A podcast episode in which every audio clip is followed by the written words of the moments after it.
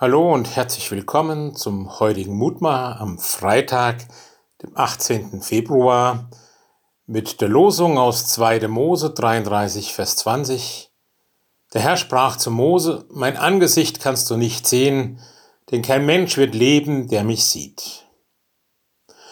Da kommt ein Kind zu einem Rabbi und fragt, Lehrer, sag mir, wo Gott zu finden ist, und ich gebe dir ein Goldstück.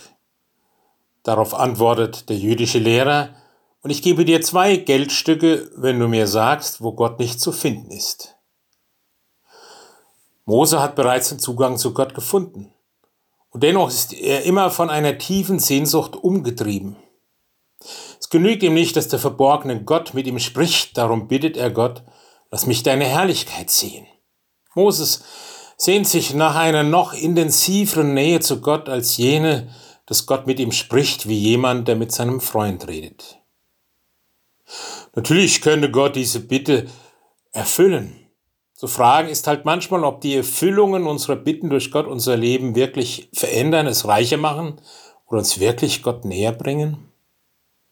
Leider kann es auch geschehen, dass wir etwas erbitten, das uns mehr schadet als nützt. Gottes Antwort lautet darum Mose gegenüber, mein Angesicht kannst du nicht sehen, denn kein Mensch wird leben, der mich sieht.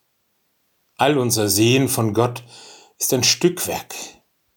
Ein Stückwerk, geborgen zwischen der Liebe Gottes und seiner Heiligkeit.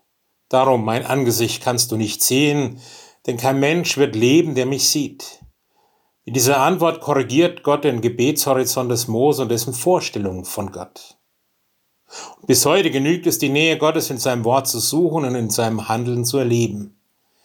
Seit dem Kommen Jesu können wir Gott direkt als unseren himmlischen Vater anrufen. Gott ist nie weiter von uns entfernt als ein Gebet. Überall können wir das Gespräch mit ihm besuchen.